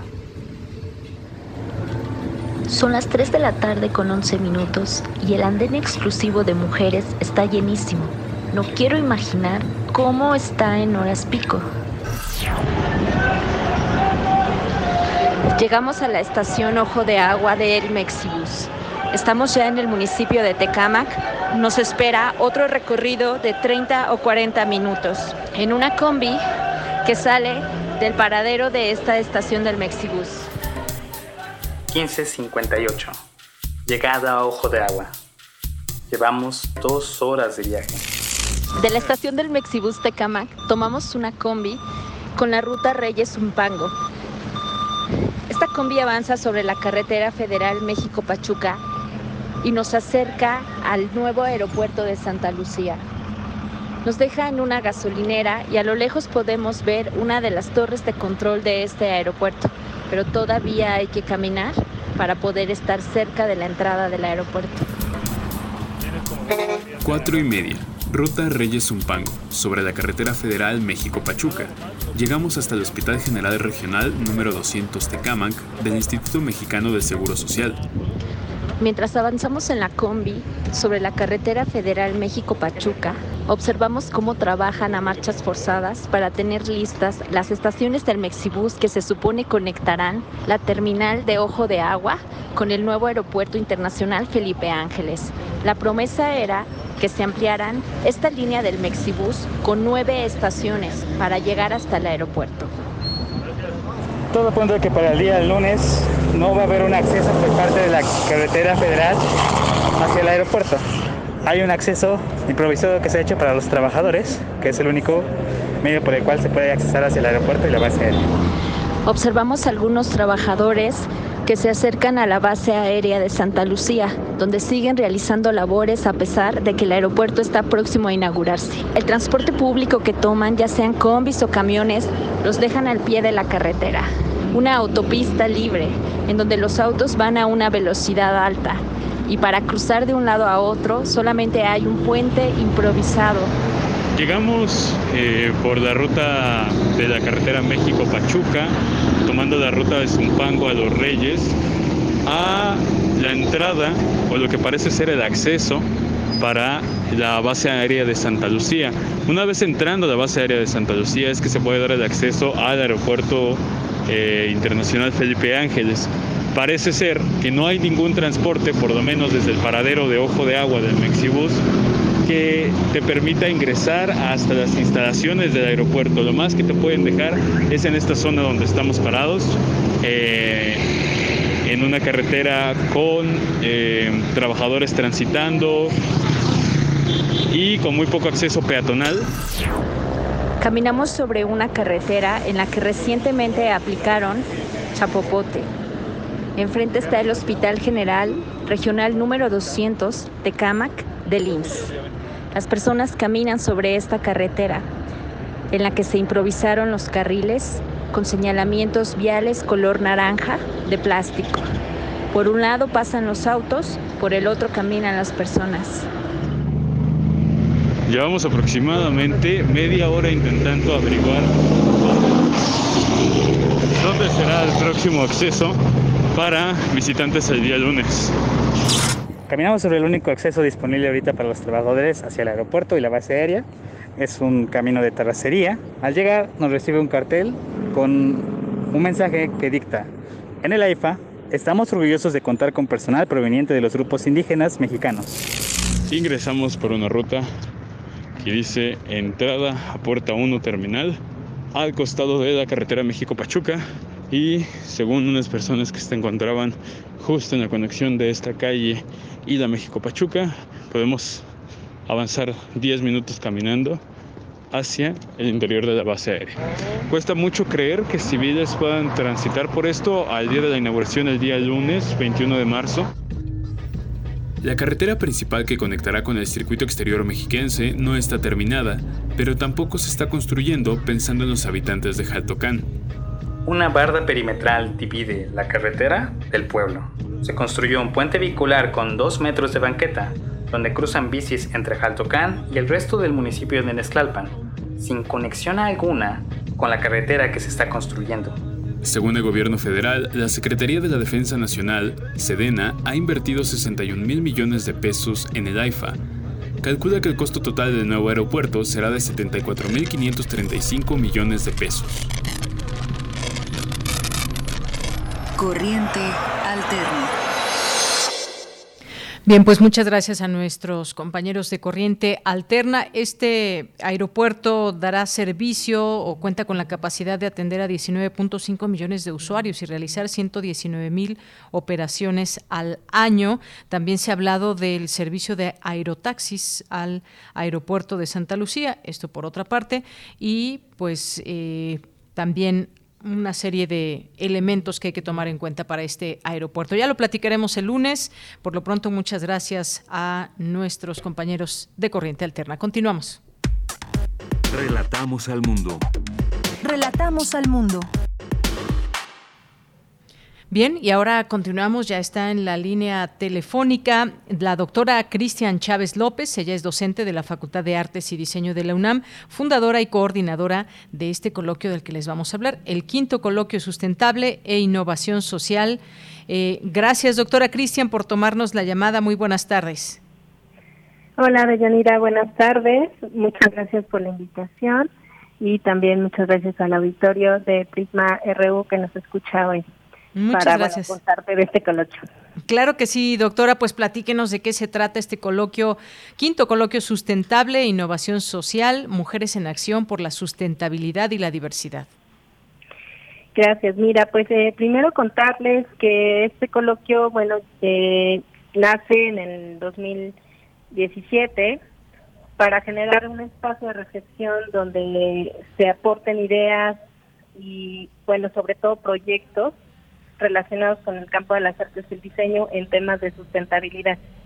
Y este año la ONU pues lanzó una convocatoria precisamente para reconocer el esfuerzo de mujeres, eh, de las mujeres y su contribución precisamente a la mitigación frente a la crisis climática y la sostenibilidad. Entonces, este año el quinto coloquio eh, pues invita a dialogar sobre las relaciones entre las mujeres, naturales y sociedad como un campo que nos permite pues repensar otras prácticas, otras posibilidades y tender fuentes de colaboración, ¿no? Es, un coloquio que invita mucho a la, a la reflexión y a proyectar, ¿no? Estas iniciativas, estas eh, pues emprendimientos, ¿no? Que se hacen en diferentes partes eh, de México.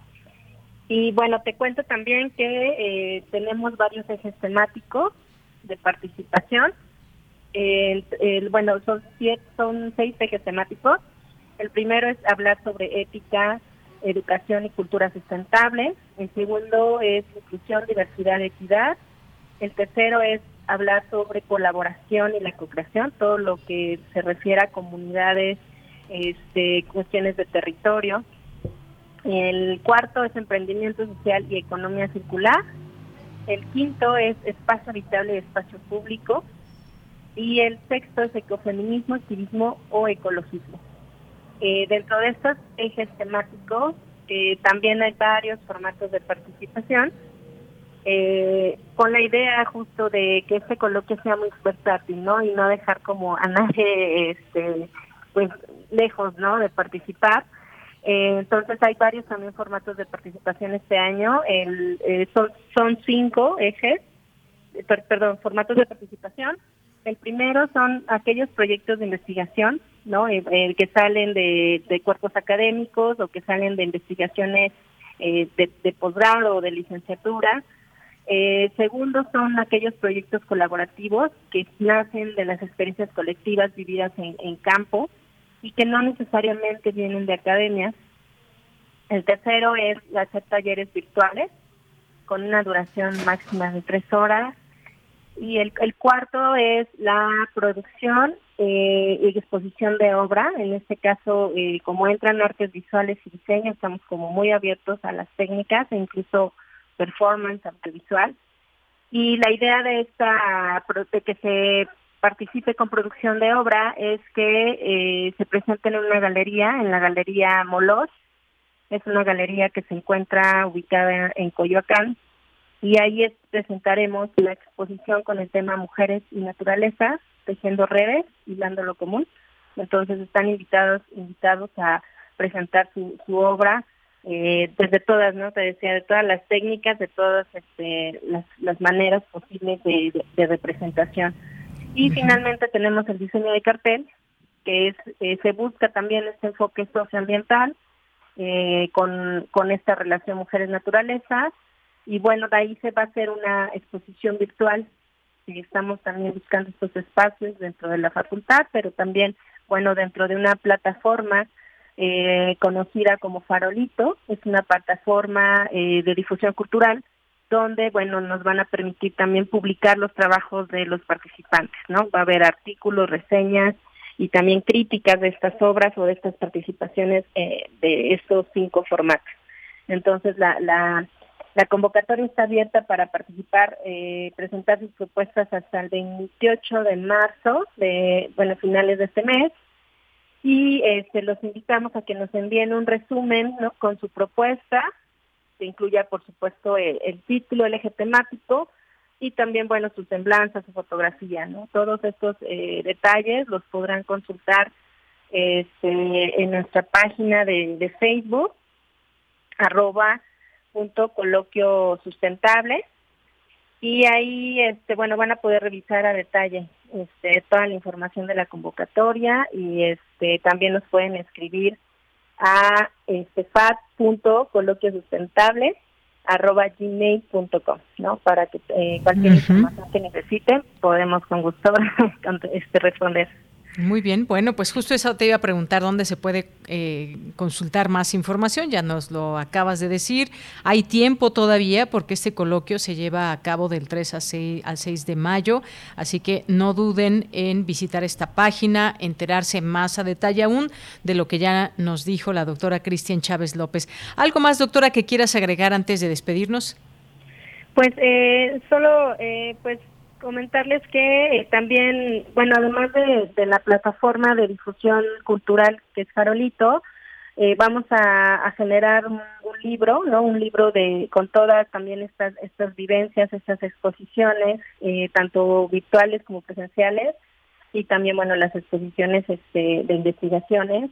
Entonces vamos a presentarles eh, pues estas dos modalidades de publicación. Yo creo que eso puede ser pues muy tentador, ¿no? No solo para, como lo decía, no solo en el ámbito académico, sino también fuera de estos espacios y este también comentarles que este coloquio, bueno, es eh, la FAT es la que la que organiza, es la sede principal. Sin embargo, bueno, es la suma de esfuerzo de varias sedes colaborativas, ¿no? Varias universidades entre ellas, eh, bueno, la Universidad Iberoamericana, la Universidad eh, Autónoma Metropolitana, este, y así con diferentes sedes, ¿no? Entidades también de la UNAM, por ejemplo, la FESCO Pitlán, este, posgrado de diseño industrial. Entonces tenemos como un gran gremio, digamos, y un comité muy interesante para que participen y se animen a enviar sus propuestas. Eh, como les mencionaba, toda la información se encuentra en nuestra página de Facebook. Gracias y este pues no sé si, si algo más que, que quieran, que crees que, que pueda comentarles en el auditorio. Pues no, creo que, creo que con esta información, doctora Cristian, queda más que, eh, más que claro de qué trata. Ahí dejamos la página, ya están las fechas, compartimos también a través de nuestras redes sociales esta información. Así que cualquier cosa que se atraviese antes del coloquio, pues aquí este espacio está abierto. Por lo pronto, muchas gracias por tu participación. Gracias, Dayanira, por la invitación y bueno, también por escucharnos. Un abrazo, gracias. Abrazo para ti también, doctora Cristian Chávez López, docente de la Facultad de Artes y Diseño de la UNAM y fundadora y coordinadora de este coloquio. No se lo pierdan, ahí toda la información a través de su página. Continuamos. El refractario, RU. Bueno, pues nos vamos rápidamente con el maestro Javier Contreras, eh, maestro de Derecho, profesor de la FESA Catlán y de la Facultad de Derecho. Ayer que la FESA Catlán cumplió 47 años, muchas felicidades, dijimos a todas y todos quienes trabajan ahí, incluyéndote a ti, maestro Javier Contreras, y bienvenido a este espacio.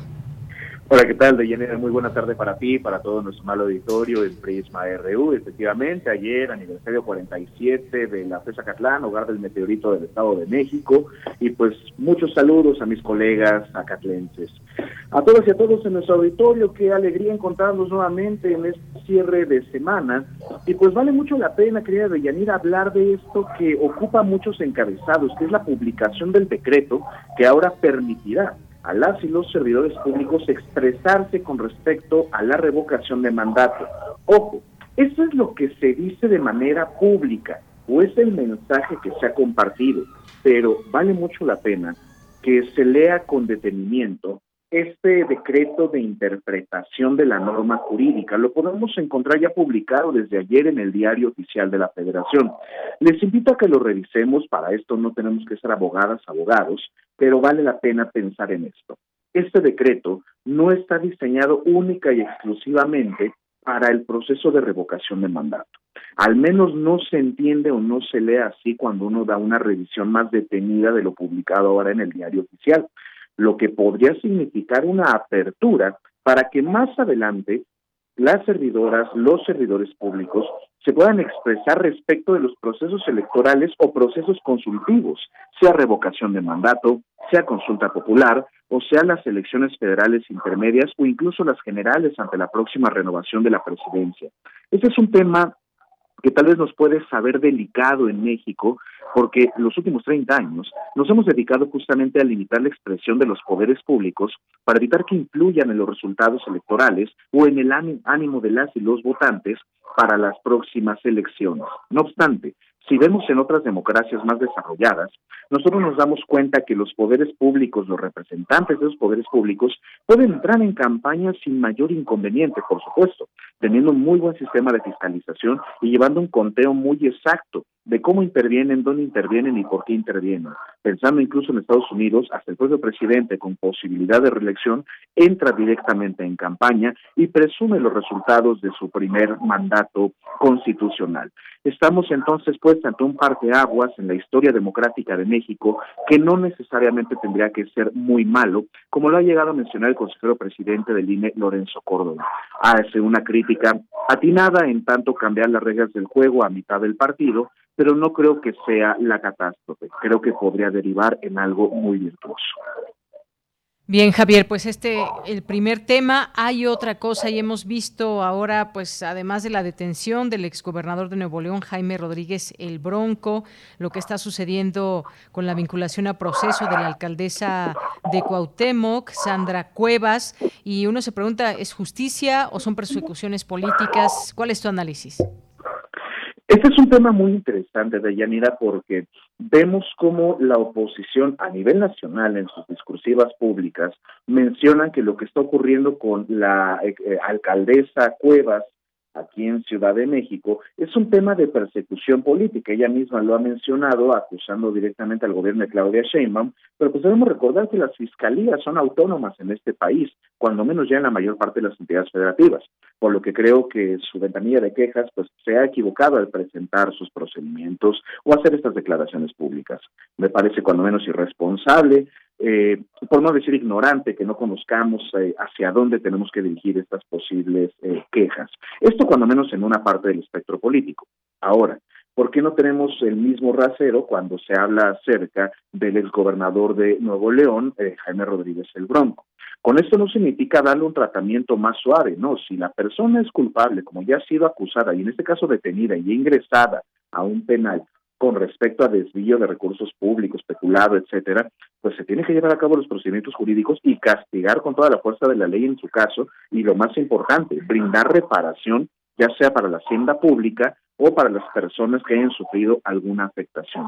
Creo yo que esta se trata finalmente de una batalla de narrativas, pero al final lo que tenemos en el caso concreto son hechos ilícitos, tanto en el caso de la alcaldesa Cuevas como del ex gobernador Jaime Rodríguez el Bronco. No debería ninguno de los gobiernos comerciar con imagen política de llevar a cabo estos procedimientos de impartición de justicia, pero no por ello tendría que tratar de sacar una raja política a la oposición diciendo que un caso es de persecución y el otro es de justicia. Sería francamente ridículo.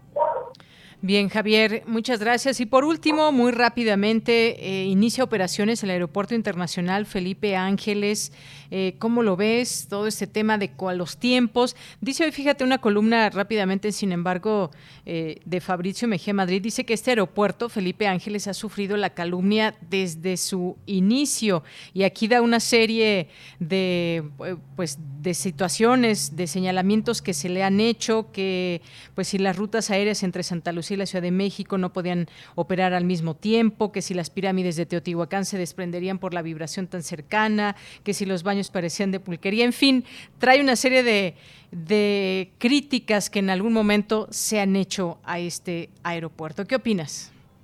Me parece que sería eh, evidente resaltar eh, algunos errores que ha tenido el proceso de construcción de, del AIFA, del Aeropuerto Internacional Felipe Ángeles. No obstante, me sigue pareciendo una mejor opción cuando lo pensábamos con respecto al debate al principio del sexenio, que también tocamos en este mismo espacio, respecto al rescate del de, eh, lago Nabor Carrillo y la narrativa uh, referente al lago de Texcoco. Sin embargo, también es importante resaltar que se tendrá que diseñar a nivel local en la Ciudad de México, coordinada con el Estado de México, y a nivel federal, un conjunto de políticas públicas en materia de urbanización y, por supuesto, de infraestructura y conectividad para que las y los mexicanos realmente puedan disfrutar y disponer de este aeropuerto internacional.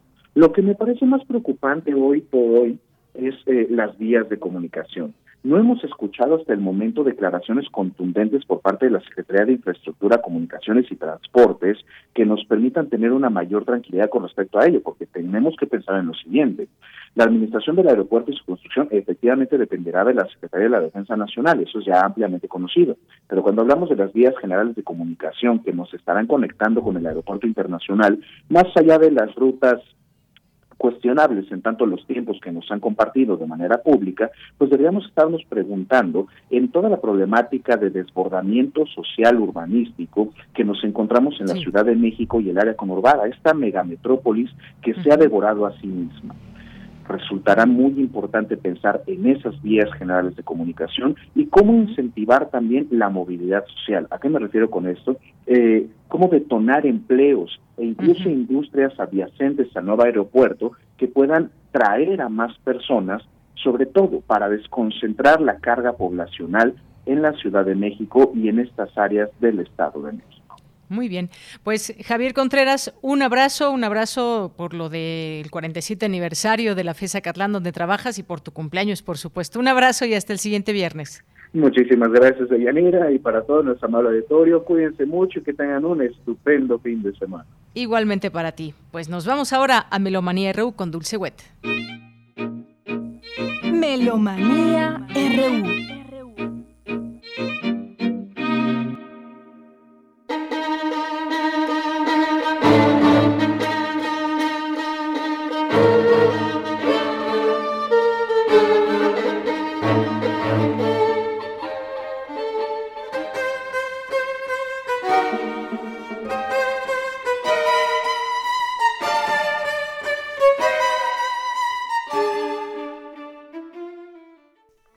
Buenas tardes, muy buen viaje, buen provecho. Paco Ramírez y Dulce Wet les damos la más cordial bienvenida a Melomanía, hoy viernes 18 de marzo del 2022.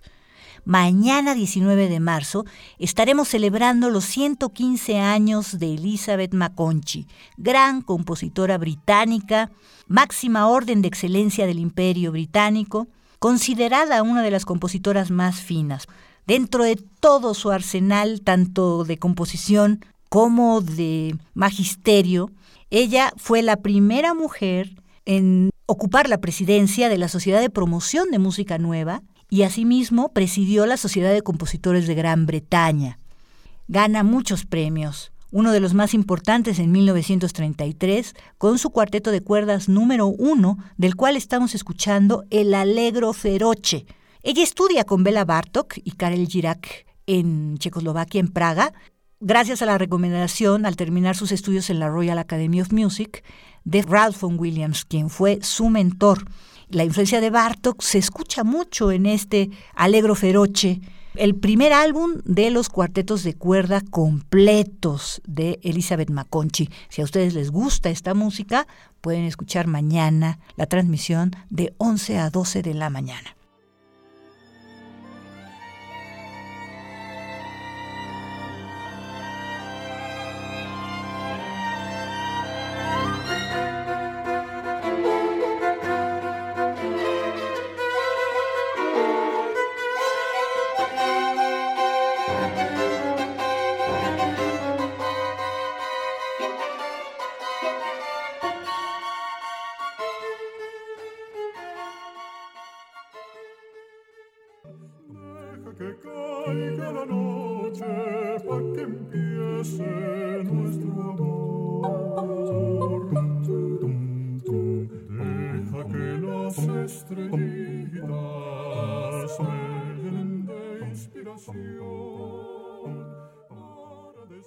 A continuación, la invitación de Ricardo López al primer concierto Radio Mosaico Mexicano este sábado 19 de marzo a las 19 horas en la Blas Galindo del CENART.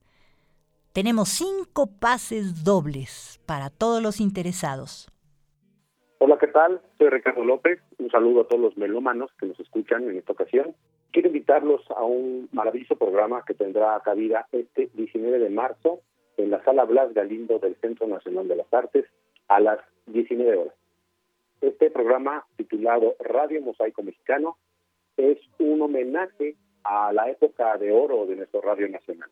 En este programa tuvimos a bien programar a los mayores compositores y autores de esta época de oro. Agustín Lara, Jorge del Moral, Chava Flores, Mario Talavera y hasta el maestro Manuel M. Ponce.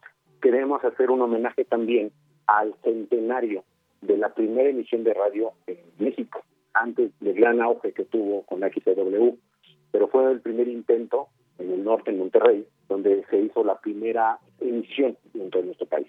Justo fue hace 100 años este programa es un homenaje a este suceso súper importante para nosotros, para todo el, pueblo mexicano y además para hacer un homenaje a todos sus autores. Para nosotros es un honor como ensamble Colcanto poder hacer este repertorio, ya que además tenemos la fortuna de celebrar 10 años de trayectoria y qué mejor que en un marco como este programa, en las instalaciones del Centro Nacional de las Artes, que es semillero además y un promotor de arte en todo nuestro país.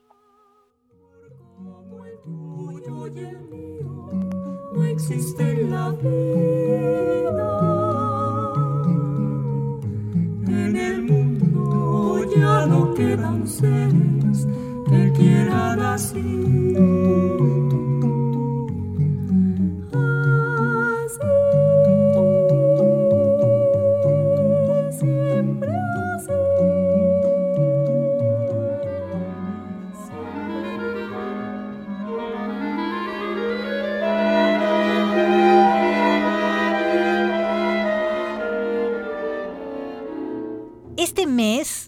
Tenemos que recordar el fallecimiento 10 años sin don Joaquín Gutiérrez Heras, Quino, como le decían sus amigos, quien fue director de Radio UNAM entre 1967 y 1978, gran compositor, músico, maestro, sobre todo muy reconocido con varios Arieles, lunas de plata y medallas de oro por su música de cine hay que recordar un poquito qué hacía don Joaquín Gutiérrez Era, además de ser director. Él fue el encargado de la programación musical y discoteca designado por Max Auf, el anterior director de Radio UNAM. Es creador de nuestra discoteca que orgullosamente lleva su nombre. Fue maestro de análisis del Conservatorio Nacional de Música, de composición en el taller de Limba, tiene obra para conjuntos de cámara, coro, orquesta, ballet, teatro, obras didácticas y, como dijimos, sobre todo, numerosas partituras para cine. Estudió arquitectura primeramente en la UNAM, luego abandonó la carrera para dedicarse de completo a la música y comenzó en forma autodidacta. En 1950 ingresa al Conservatorio Nacional de Música, donde estudia cello con Irme Hartmann y composición con Rodolfo Halfter y Blas Galindo recibe una beca para estudiar en el Conservatorio de París. Y ahí estudia con Nadia Boulanger también, la famosa maestra de composición, Jean Rivière y Oliver Messiaen. Fue becado también por la Fundación Rockefeller para estudiar en la Juilliard de Nueva York, donde se graduó como compositor el año siguiente. Don Joaquín Gutiérrez Heras escribió la música para más de 30 películas, entre otras El Rincón de las Vírgenes, La Pasión según Berenice, Mate al León y Novia que te vea. Recibió tanto la Diosa de Plata como el Ariel. Fue miembro del Sistema Nacional de Creadores de Arte y recibió las medallas Salvador Toscano al mérito cinematográfico en 2009 y la Medalla de Oro de Bellas Artes en 2011. Escuchamos el primer movimiento, lento, liberamente alegro non tropo, de su quinteto para clarinete y cuerdas, que pertenece a un estilo más complejo, con un perfil rítmico melódico muy trabajado y depurado. Esta obra está construida a partir de un entretejido de todas las voces con frecuentes acordes arpegiados en tresillos en la parte concertante del clarinete. Interpreta Luis Humberto Ramos y el cuarteto latinoamericano en un álbum titulado Música del siglo XX, volumen 1, editado en 1997 en México por Queen de Chim Recordings.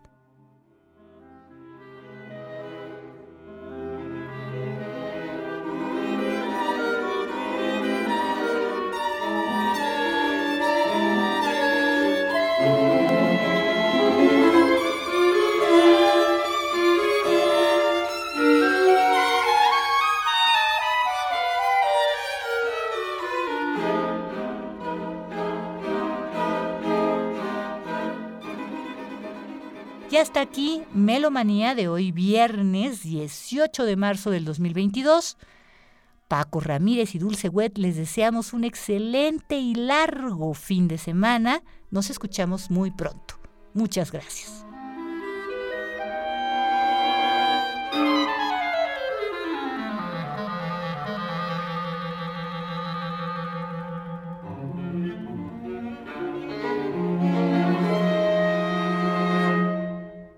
Bien, pues así llegamos al final de esta emisión de este día viernes 18 de marzo del año 2021. Gracias a toda la audiencia, gracias allá a Rodrigo Aguilar, a Denis Licea, Arturo González, a quien el micrófono se despide de Yanira Morán. Gracias por los mensajes que nos siguen llegando, también las, las sugerencias que nos hacen de, de temas. Por supuesto que hablaremos de esta supuesto posibilidad de embargar hasta 45% el salario del trabajador. Me despido a nombre de todos, soy de Yanira Morán. Buenas tardes, buen provecho y hasta el lunes.